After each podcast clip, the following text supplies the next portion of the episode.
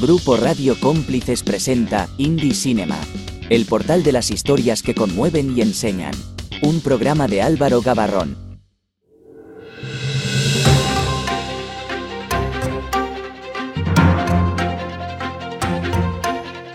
La película independiente Hojas de Otoño del director Aki Kaurismäki, que trata sobre un amor silencioso y accidentado, compite por el Globo de Oro.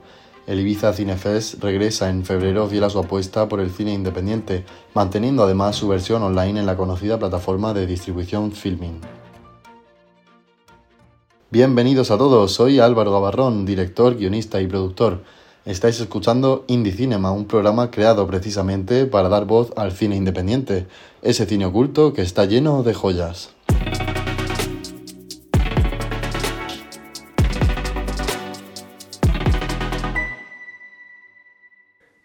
Y ahora damos paso a una invitada muy especial porque, bueno, es de Murcia como yo y, se agradece, ¿no? Que, directores tan cerca, pues, pues se animen a hacer también este tipo de cine independiente. Estamos con Eva Vanegas. Muy buenas, Eva. Hola Álvaro, ¿qué tal? Muy bien, muy bien. ¿Y tú? Pues nada, muy bien, aquí de domingo. Eh, quería preguntarte cómo de importante es el cine independiente para ti, ¿no? Ya que estamos en una radio donde, bueno, una radio, ¿no? Un programa donde el cine independiente pues cobra vida. Eh, ¿Cuánta importancia tiene, tiene este para ti? bueno, yo creo que sobre todo teniendo en cuenta lo difícil que es hacer una película, incluso un cortometraje, partiendo de ahí, cuando hay alguien que se lanza a intentar coger una cámara con quien sea, puede ser con amigos o puede ser, con, puede ser tú solo, hmm.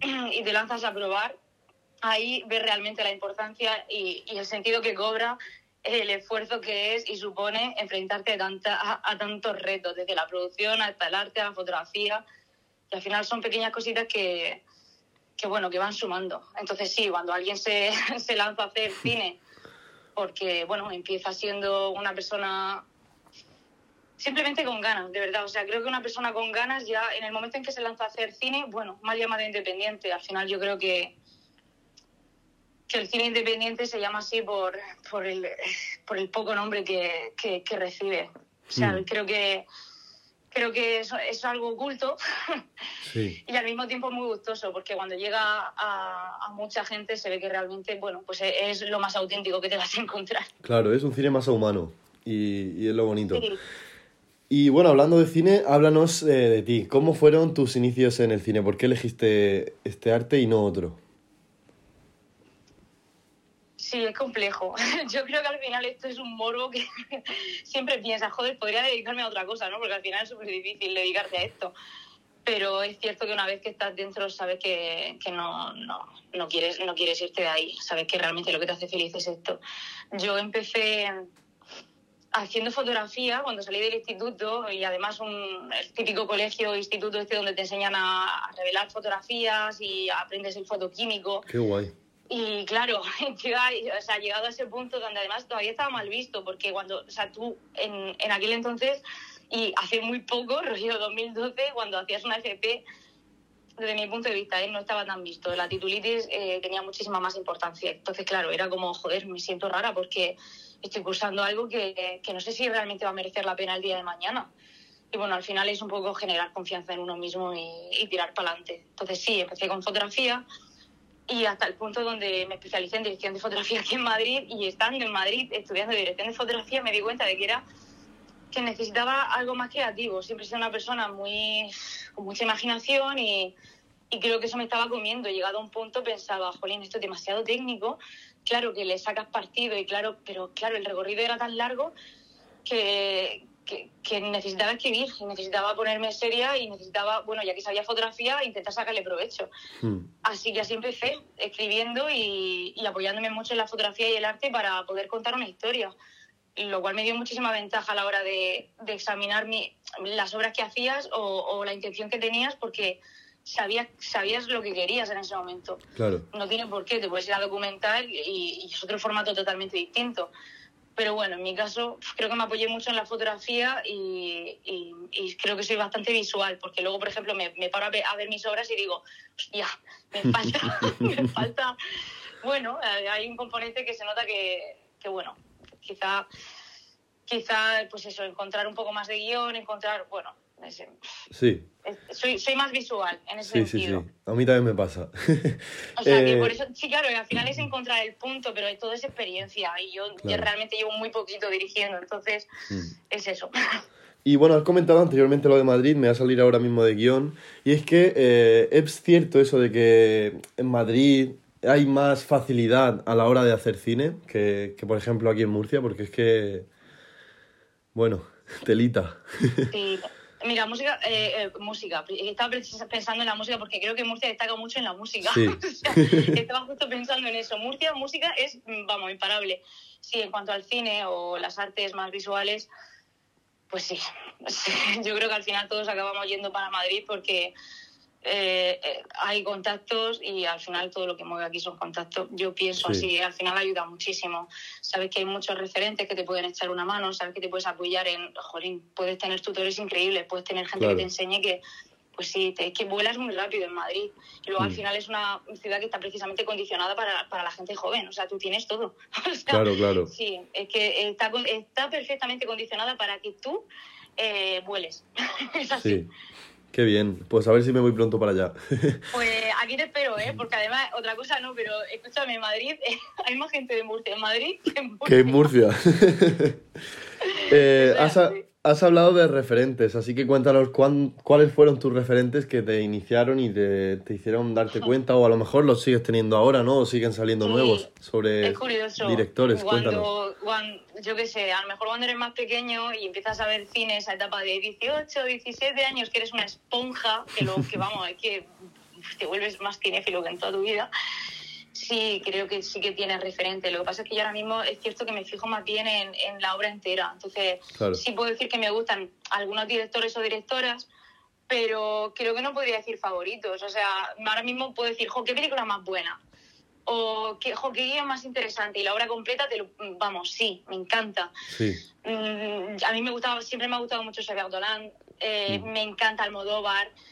Eh, estoy descubriendo a la mujer en Holling cuando descubrí Carla Simón, me quedé mm, impactada, o sea, cinco lobitos, o sea, yo, el ver que estos años han salido tantas mujeres, digo, por fin, uff, qué, qué, ganas de ver algo así. ya era hora.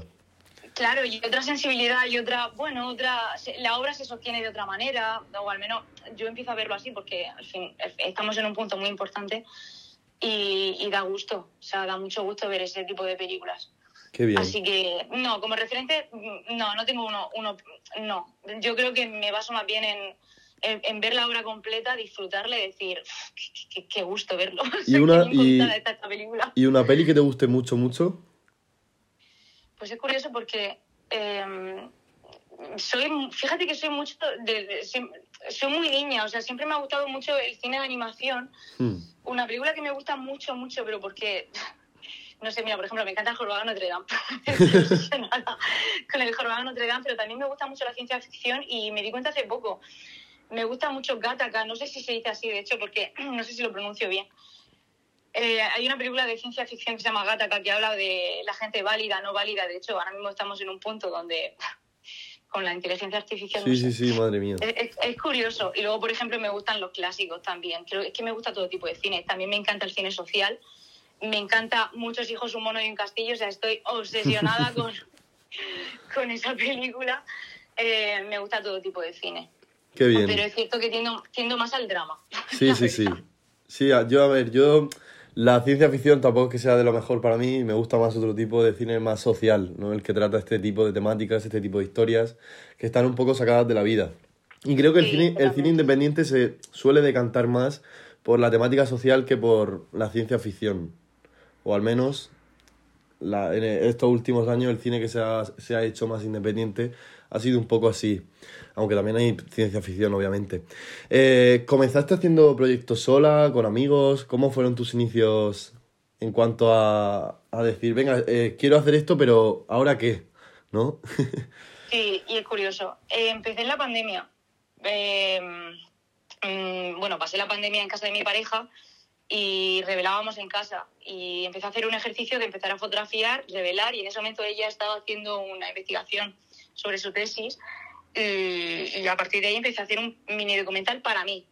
que pasó a ser un ejercicio de clase y lo compartí con mis compañeros y mis profesores, lo cual encantó mucho, bueno, le, le, gustó y dije, jo, pues qué guay, puede, ¿por qué no, puedo, por qué no, por qué no empiezo a empezar a contar las cosas de otra manera que no sea desde la fotografía?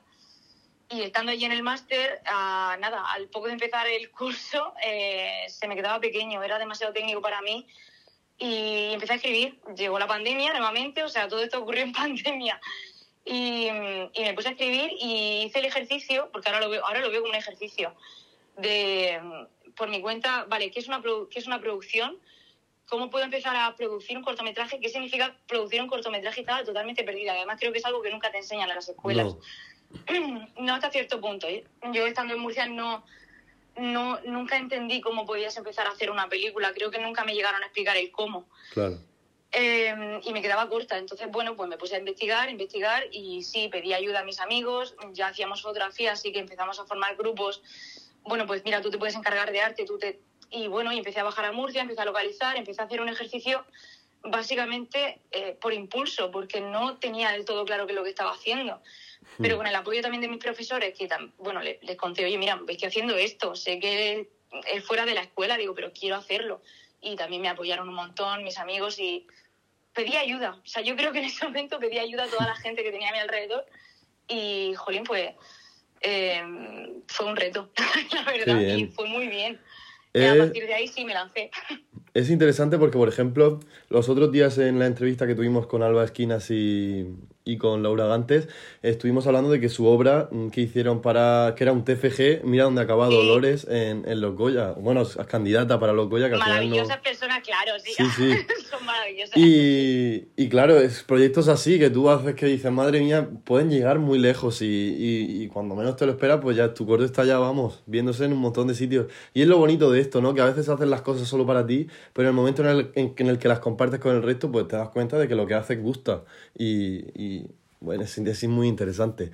Bueno, eh, has trabajado eh, como en el departamento de cámara y en distintas producciones para Netflix. ¿Cómo fue esto? O sea, cuéntanos, que me interesa. no, la, la vida.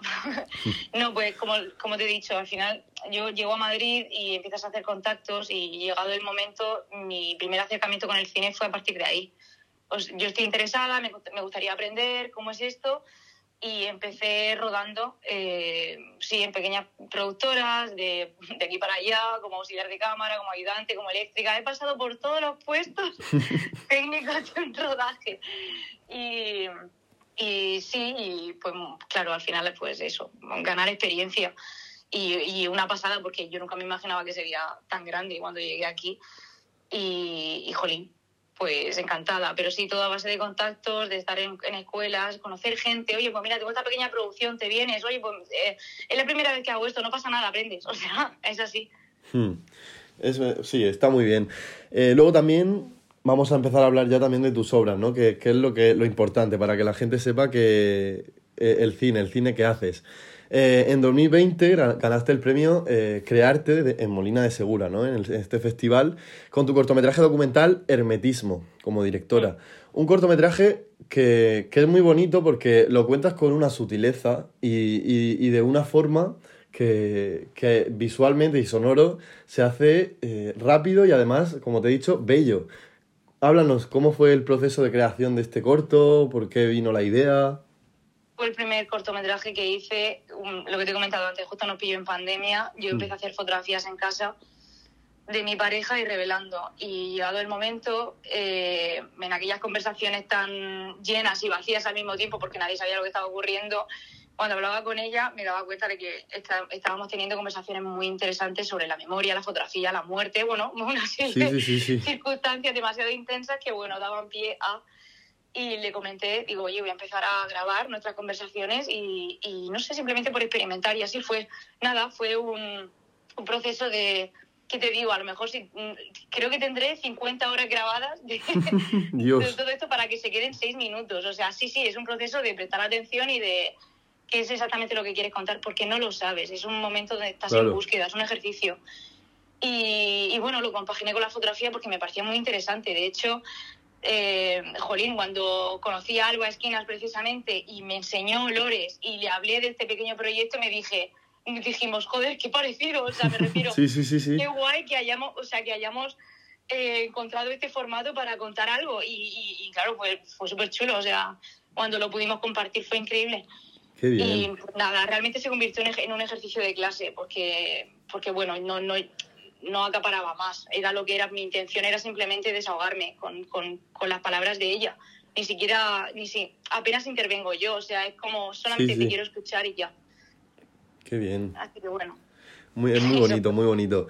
Luego ya en 2021 te fuiste a la ficción con Olegario, un mundo de realismo mágico inspirado en una leyenda murciana, que pues eso habla sobre Olegario, sus vecinos y una maldición. Eh, a ver, cuéntanos, cuéntanos qué, nos puedes decir de esto.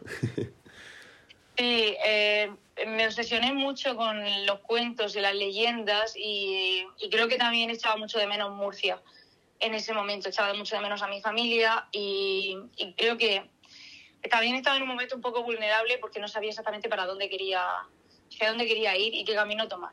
Digo a nivel personal, ¿vale?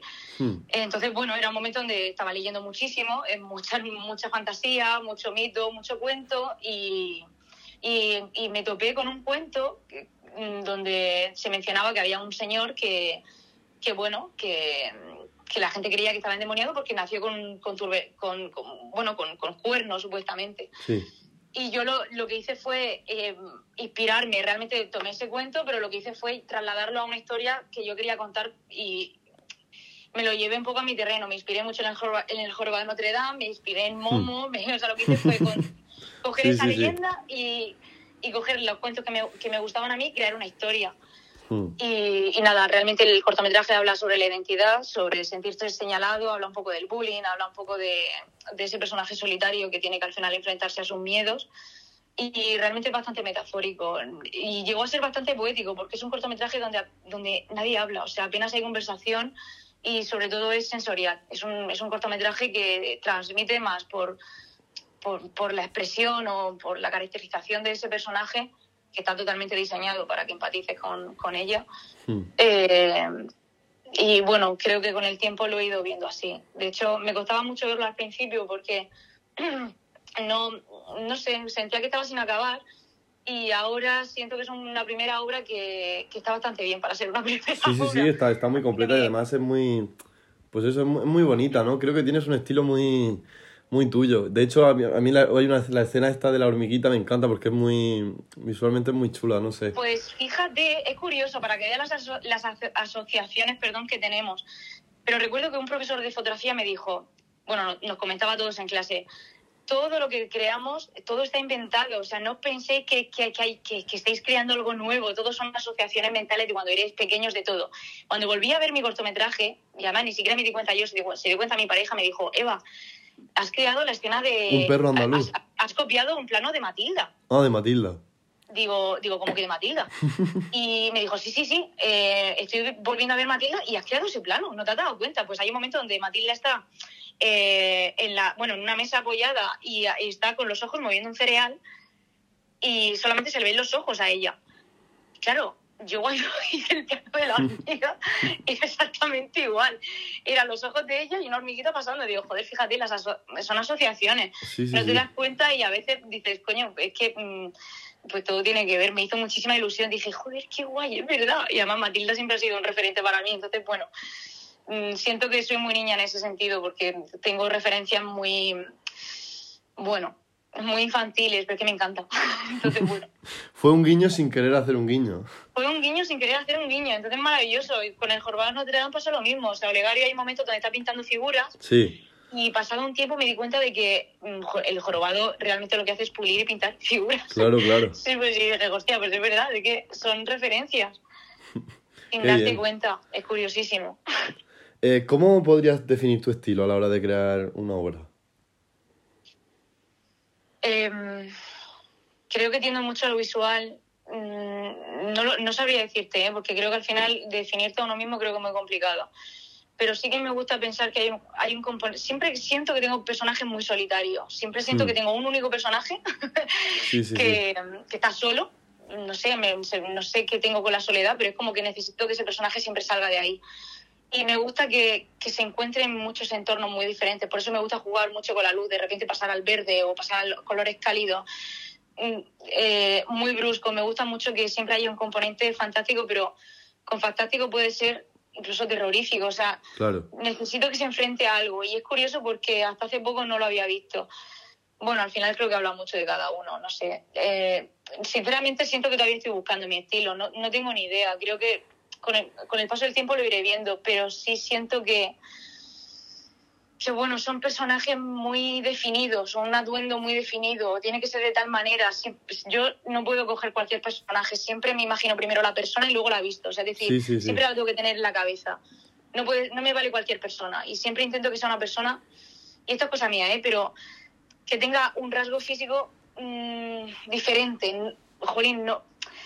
Me gusta mucho cuando veo una película y digo, jolín, qué bien caracterizada esta, esta persona. Veo eh, películas donde son personajes que están sudados, sucios, o digo, jolín, qué bien, es que eh, así es como tiene que entrar. ¿Por qué me lo trago? ¿Qué es esto? Claro. Cuanto más... Intento que sea así, lo cuanto más realista, pero siempre intento que tengan algo especial. No sé, me gusta que sean especiales desde mi punto de vista, ¿eh? me, me explico, porque me da un toque de fantasía para mí. Sí. Pero ya está. Qué bien. Bueno, eh, para que la gente que nos está escuchando lo sepa, nuestros oyentes, eh, es muy difícil sacar un proyecto adelante, ¿no? ¿Tú cómo, o sea, en qué, en qué te, te apoyaste para, para poder sacar tus primeros proyectos? Porque es que no es fácil. No, no es fácil. Eh, mira, la, la verdad es curioso. uno preguntando a profesores. Yo me apoyé mucho a mis profesores para decirle, oye, tengo una idea, qué puedo hacer o qué tengo que hacer para, para sacarlo adelante. Yo también tuve mucho, tuve la suerte de tener el apoyo de mi, de mi familia, porque como rodaba en Murcia, lo primero, vaya, todo lo que he hecho ha sido en Murcia, entonces cuando localizaba, siempre me iba a, a la casa, bueno, casa de campo, oye, o tiraba de amigos, oye, ¿conocéis una casa, alguien que tenga una casa? Eh, pedía, ayuda constantemente y al final, pues, eh, Jolín se agradece porque no tenía por qué alquilar una localización, al final tiraba de familia y siempre ha sido así, ¿eh? Luego, por ejemplo, se ahorraba porque, bueno, siendo fotógrafa llevaba tiempo dedicándome a las bodas y lo que, lo que recaudaba de bodas, incluso de ayudas, eh, lo, lo, depositaba en la obra o lo depositaba en el cortometraje. Y al final es un rollo, me refiero, al final es ahorrar para depositarlo en... Desgraciadamente, sí. E invertir en, y, pensar que funcione o no, porque muchas veces no funciona, simplemente es un ejercicio de oye, tienes que hacerlo para comprobar que eres capaz de hacerlo. Y fin, no tiene más. Más allá de lo bien que te pueda ir con la obra, primero tienes que hacerlo. Entonces, bueno, pues me apoyé en ese sentido. También, bueno, el tema de las subvenciones también es muy importante. Por ejemplo, en Olegario yo me volvía loca buscando subvenciones hasta que llegó una amiga y me dijo, oye, mira, Eva, hay una, hay una, están, bueno, están dando ayudas a, gente joven para intentar hacer obras y, creo que te dan X dinero si presentas documentos. Bueno, pues me tiré, yo qué sé, cuatro meses haciendo dosieres para que fuese lo más coqueto y lo, y, lo vamos, que lo más apetecible posible. Y, ya te digo, pues con ayuda de gente que pudiese ayudarme a redactar bien un dossier, pero te estoy hablando de meses de trabajo. Y, y, finalmente, pues bueno, mira, resultó que sí, que tuvimos la oportunidad de que nos concedieran una pequeña ayuda con esa ayuda, con tu familia que está dispuesta a decir, bueno, venga Eva, ¿qué quieres, Katherine? Mira, te, ayudo a, a, cocinar, nos tiramos la tarde cocinando, tu amigo que te presta la casa, pues así. Sí, sí, sí. Pidiendo ayuda. O sea, es, así empecé yo. Sí. Igual sí que a la hora de, de cine independiente es más visto y apoyado por los festivales para la distribución que por las pues por esto por las las personas a las que tú quieres que te ayuden porque el recibir subvenciones no es fácil. Y, y es el proceso yo creo más difícil. Y te lo digo yo que mi, para mi último corto estuve moviéndome cielo y tierra moviéndome por un montón de de comercios locales que, que, nos iban ayudando poco a poco cada uno, dando su aportación que podían y al final pues se pudo sacar adelante. Pero es el director, creo yo, y más en el cine independiente el que se tiene que mover para conseguir eh, sacar su proyecto adelante y luchar por él. Sí, llega un momento donde llevas una venda en los ojos y solamente y te sientes como, o sea, eh, tiras para adelante, no sabes cómo, pero, pero llega un momento donde dices, si retrocedo ahora, eh, todo lo que he hecho no tiene ningún sentido. O sea, y, lo que tú estás diciendo es que precisamente eso, a lo mejor te tienes que ir a cualquier tienda y decir, oye, mira, una colaboración, o oye, ¿de qué manera podríamos colaborar? Yo eh, podría, sí, más que distribución, porque creo que la distribución viene luego, es colaborar. ¿De qué manera te puedo ayudar yo para que tú incluso... bueno, yo crowdfunding nunca llegué a hacer. Yo sí. Porque Jolín, pues fíjate que eso me parece todavía más complicado. ¿Cómo y, y fue, fue un desastre, a ver, fue un desastre porque yo pensaba que iba a recibir, nosotros para mi corto necesitábamos 4.000 euros para Alzheimer, pero, pero claro, no, no llegamos, no llegamos a la, la, cantidad, fue muy poco lo que recibimos. Y es muy difícil y, y, el crowdfunding antes sí que funcionaba más, ahora ya deja de funcionar por la fiabilidad, creo yo, de la gente y porque tampoco está muy puesta.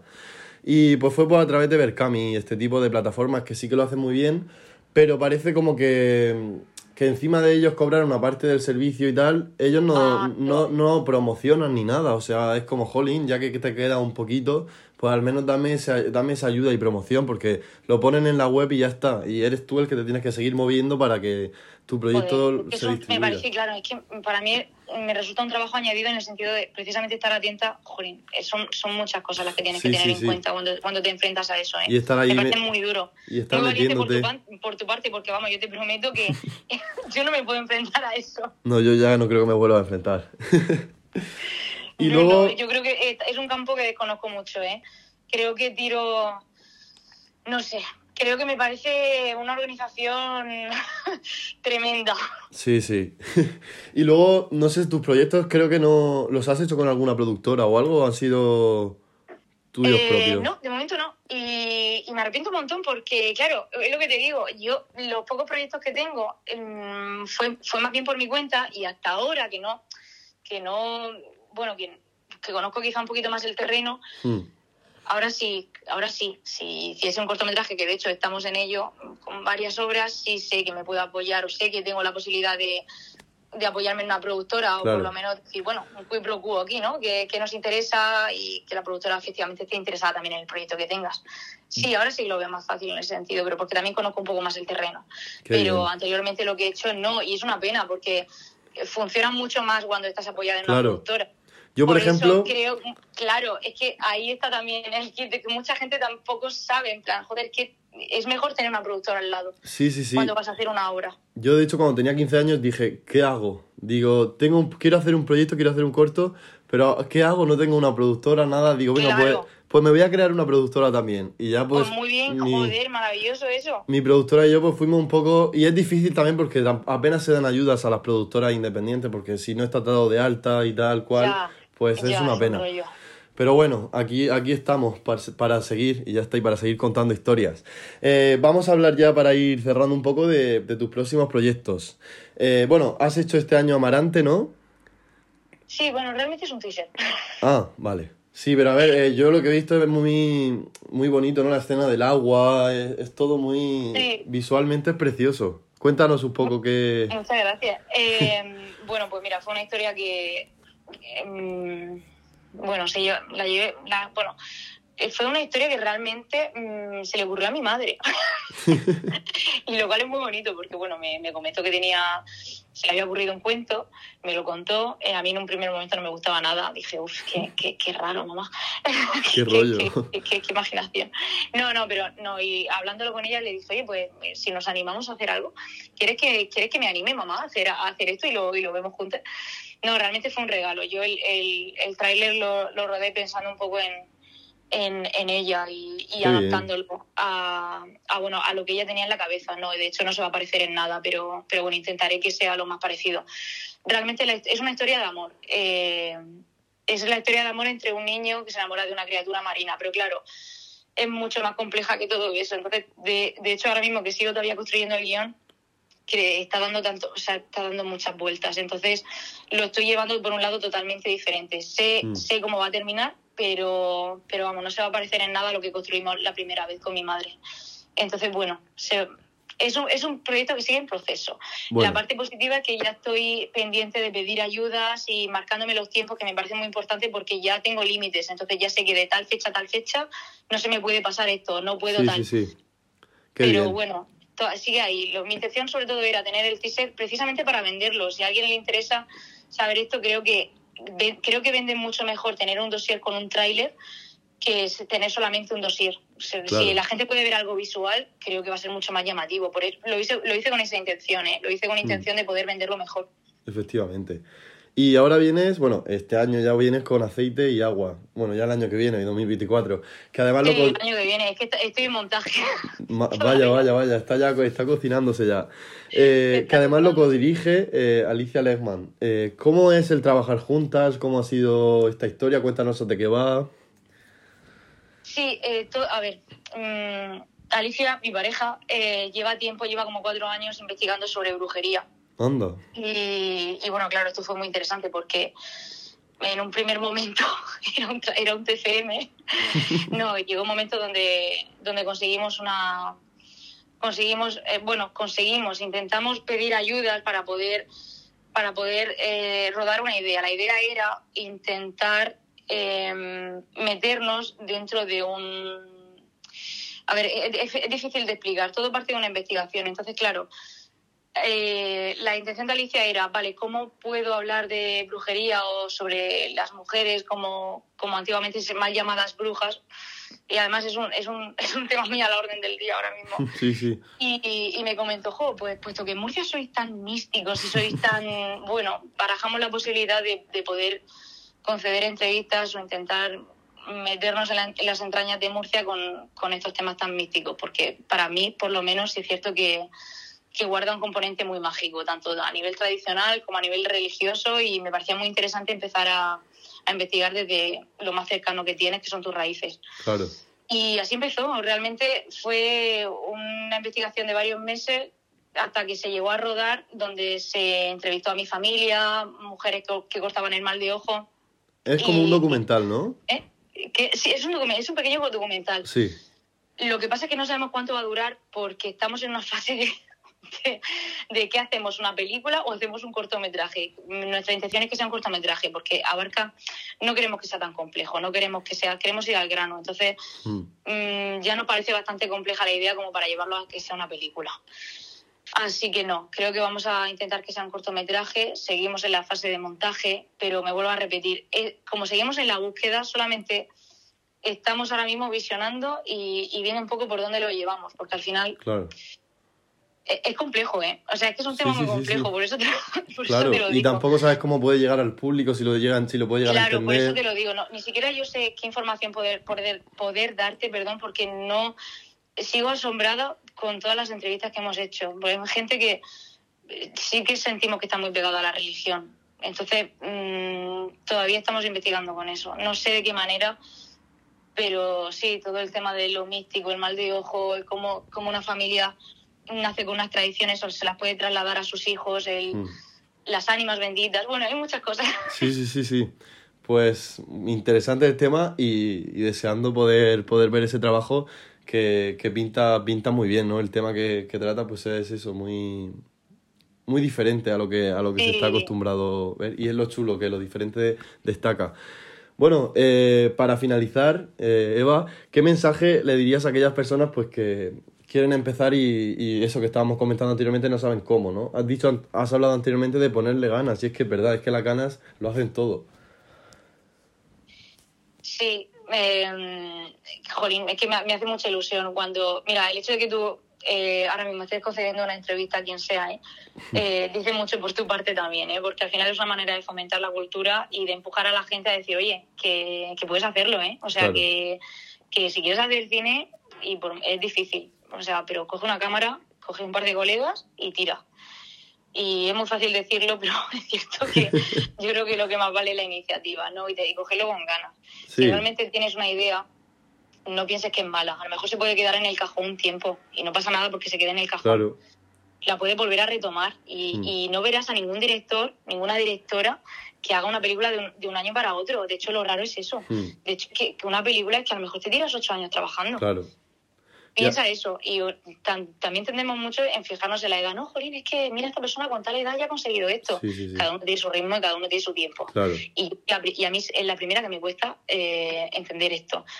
Pero bueno, yo creo que llega un momento donde dices, bueno, si sé que lo voy a acabar haciendo, ¿qué más da que sea con 100 que con, que con 20 años? ¿Qué más da? Ya, Ya. está, ya llegará. Y ahora no y hay... es paciencia. Sí. Y no fijarse mucho en la gente, porque creo que las redes sociales, tío, te contaminan Sí, un sí, sí, sí, literal. Y ahora nos encontramos un poco en, en la, la, etapa de lo accesible, ¿no? Y, y, hasta con un teléfono podemos grabar cosas, y es que con, ya lo tenemos todo, entonces eh, lo, lo, que nos toca es ponernos y, y, contar, y contar lo que, lo que queramos. Pues bueno, Eva, ha sido un placer estar aquí. Dinos cuáles son tus redes sociales para que, para que te sigan antes de, de la despedida. Pues de momento solamente Instagram. O sea, bueno, bueno, es que Twitter ni lo uso, entonces Instagram es evavanegas.m. y tampoco tengo gran cosa, pero bueno, ahí está mi portfolio. Ahí, ahí la tenéis, por si queréis contactar con ella para, para proyectos. Sí, no, yo encantada y muchísimas gracias de verdad, Álvaro, por la, por la llamada. Qué gusto escucharte. A ti siempre.